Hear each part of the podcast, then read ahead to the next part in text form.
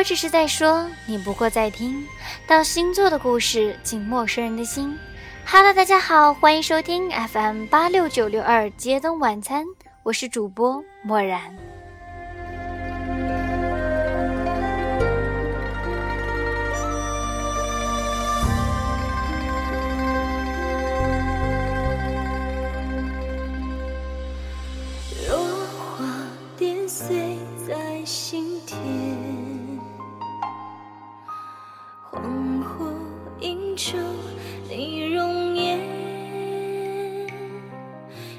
之所以用叉叉叉叉来形容水瓶座，是因为我认为没有什么形容词可以形容他们。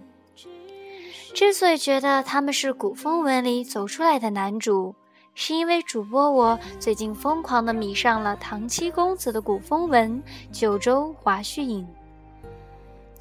至于他的同名电视剧，小波我强烈建议亲们不要看。因为彻底的毁掉一部完美的小说创作，就是将它搬上屏幕。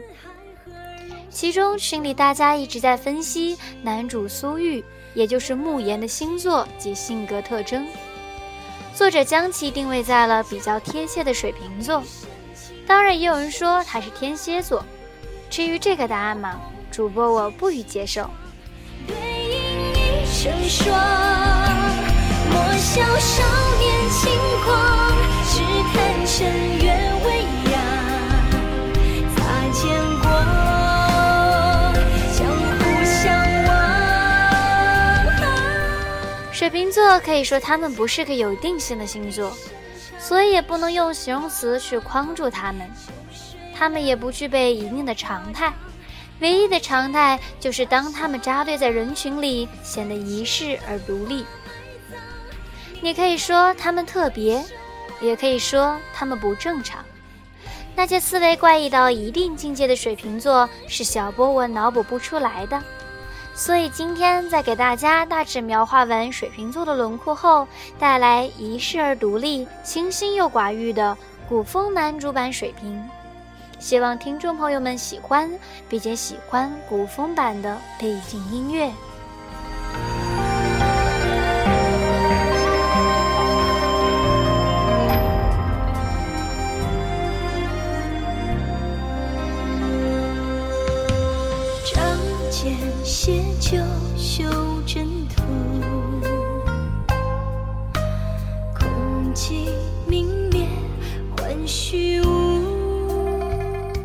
水瓶座出生于一月二十一日至二月十九日，主宰行星为天王星，属性为风象星座。理论上来说，水瓶座的人善于重新组织所有人的精神和物质生活，头脑中不断闪烁着稀奇古怪念头的水瓶座人，常常不考虑事情的某些具体方面，而一味推动他们前进。他们是一个富有开拓精神的人。水瓶座的人思维能力高于本能，是个先锋派人物。他们感兴趣的不是昨天，而是明天。水瓶座的人是个个性极强的人，他们向往人之间美好的情谊，但绝不愿意受到丝毫束缚。亭外斜阳暮，芳草千影暮，一线青山微步。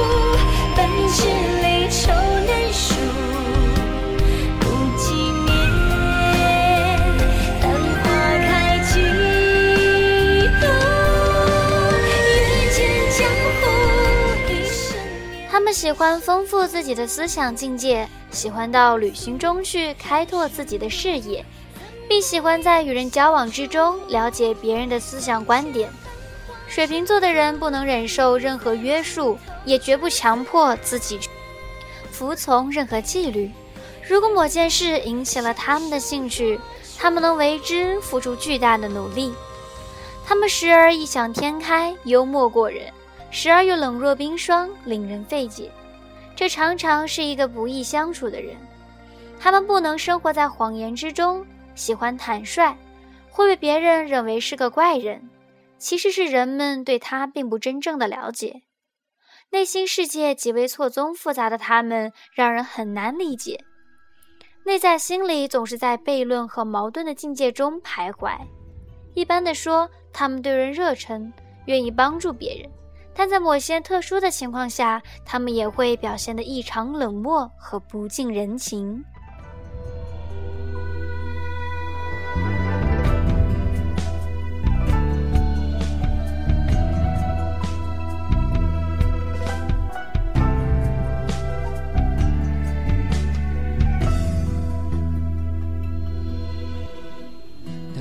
谁来你看成外星沙，接着压抑血溅了白纱，兵临城下，lov 君不发，谁知再见已是生死无。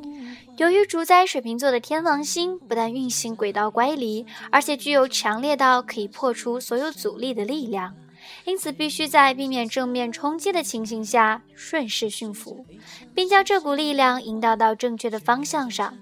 水瓶座是摩羯座和双鱼座之间的过渡星座，将土象摩羯座努力不懈、果断转化成水象双鱼座的广博、超越世俗。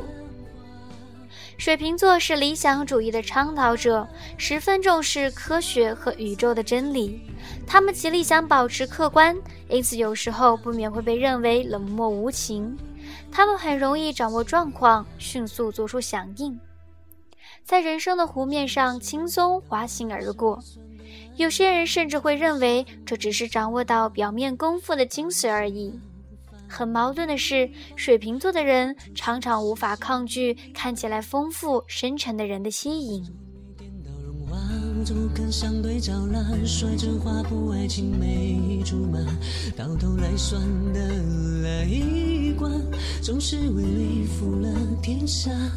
明月照亮天涯，最后谁又得到了真相？江山是名战马，怀抱中那激情的喧哗。烽火连地树下。很多人将水瓶称作为博爱主义者，其实他们很明了感情的深浅。只是觉得这个东西不是个实物，没办法用秤和量词度量与命名。他们很靠感觉与心灵，有一颗最纯洁的心，最理想的爱情观，也可能突然变得完全冷漠无情。一旦他真正发现了自己所爱，那么他会把自己全部的智慧、全部的真诚和自己所拥有的一切，都毫无保留地献给自己所热爱的人。他们的爱情生活是浪漫的，比传统的城市更自由。他们希望在友谊的基础上去发展持久、轻松的爱情关系。原来时光已翩然青草，梦中楼上月下，站着眉目依旧的你啊，拂去衣上雪花，并肩看。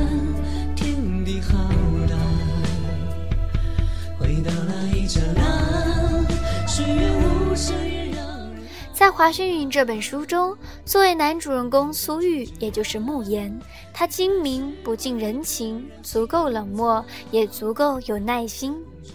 他可以以高超的演技玩弄人心，以惊人的魄力、非人的智商玩弄权术，以天下为棋盘，人命为棋子，进退之间运筹帷幄，也可以在得失之间放空一切，淡泊自如，波澜不惊。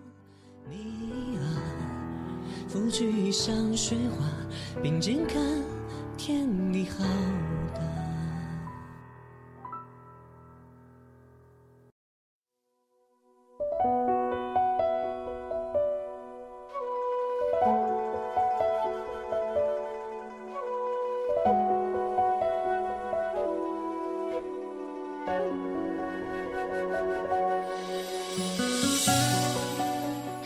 本书中，华胥引乱世成殇，情节正响于九州列国之上，无声惊动。这本书描写的是发生在乱世的故事。本人围绕着魏国国破的那日，魏公主叶真盛装从城墙上跃下，以身殉国。陈世子苏玉望着他如飞鸟般坠落，轻轻合上手中的折扇，淡淡道：“以公主之礼厚葬了吧。”那是后来的史书记载中，陈世子苏玉与魏公主叶真唯一的一次见面。而真正的风月传说，往往隐藏在丹青石笔之后。画像是谁对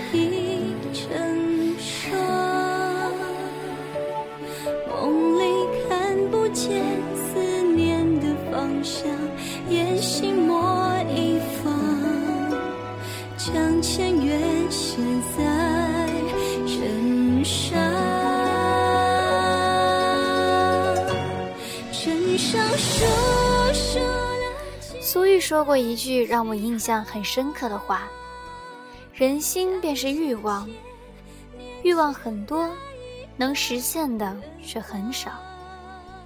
所以要分出哪些是最想要的，哪些是比较想要的，哪些是可有可无的。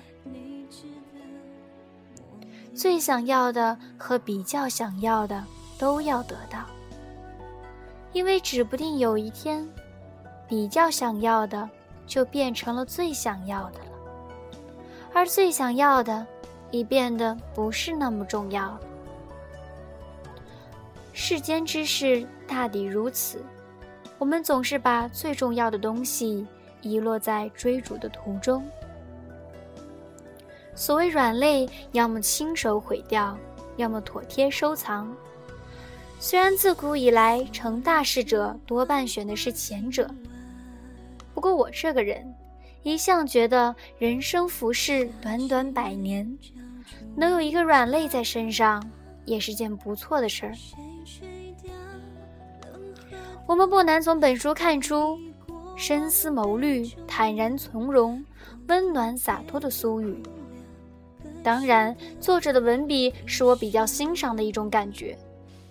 诙谐细腻又不那么矫情，很多话隐藏在字里行间，却让人回味无穷。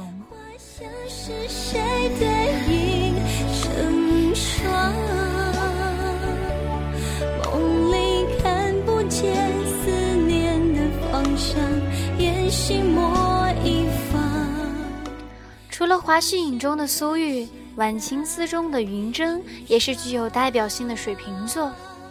但又超凡脱俗，雅致清淡。他不纠结于自己并不是叶儿的第一个男人，而且真正的注重心神上的合一，在苦难中都从容地享受生活，似乎没有什么可以折了他的眼。清风若云筝，就是他最好的形容。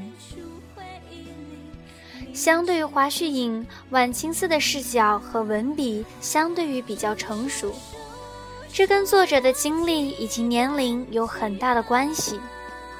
可以说这本书是穿越类的巅峰。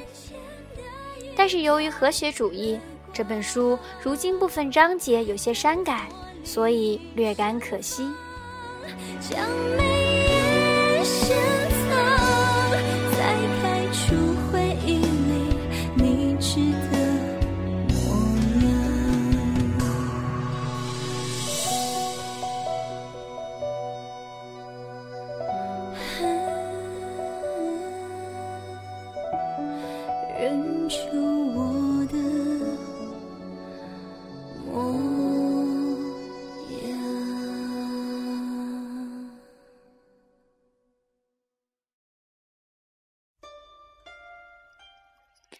当然，还要提及的是《凤求凰》里的容止。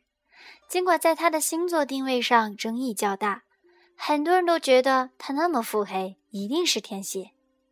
可没有人说过水瓶不能腹黑。他们可以拥有过人的智商和城府，所以在拿捏人心方面，他们亦可以手到擒来。只是他们的选择在于他们心中的意愿。容止秀气高雅，高旷清逸，温润如玉，宁静柔和，可以在面对危难和痛楚时散漫悠然，可以在面对纷乱时沉静淡定，可以聪慧敏锐彰显他的谋略，可以不按常规出牌，可以心怀天下，亦可以放弃，就在一瞬间。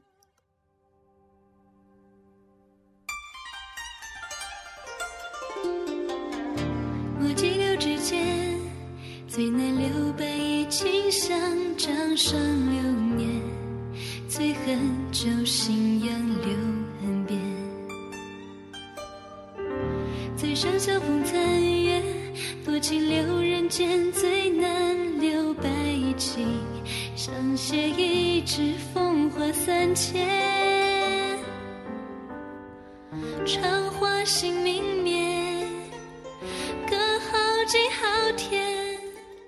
最后，以豆瓣里看到的古风文经典语录中的一句话作为结尾：“造化有多弄人，你在当时永远都不清楚。那时候看着平静，回头看，其实暗流汹涌；那时候觉得隽永，回头看，发觉其实已经淡然。”那时候，你以为永远把持住的事儿，往往会擦身而过；而那时候，你相信的刻骨铭心，回忆起时，已成过眼云烟。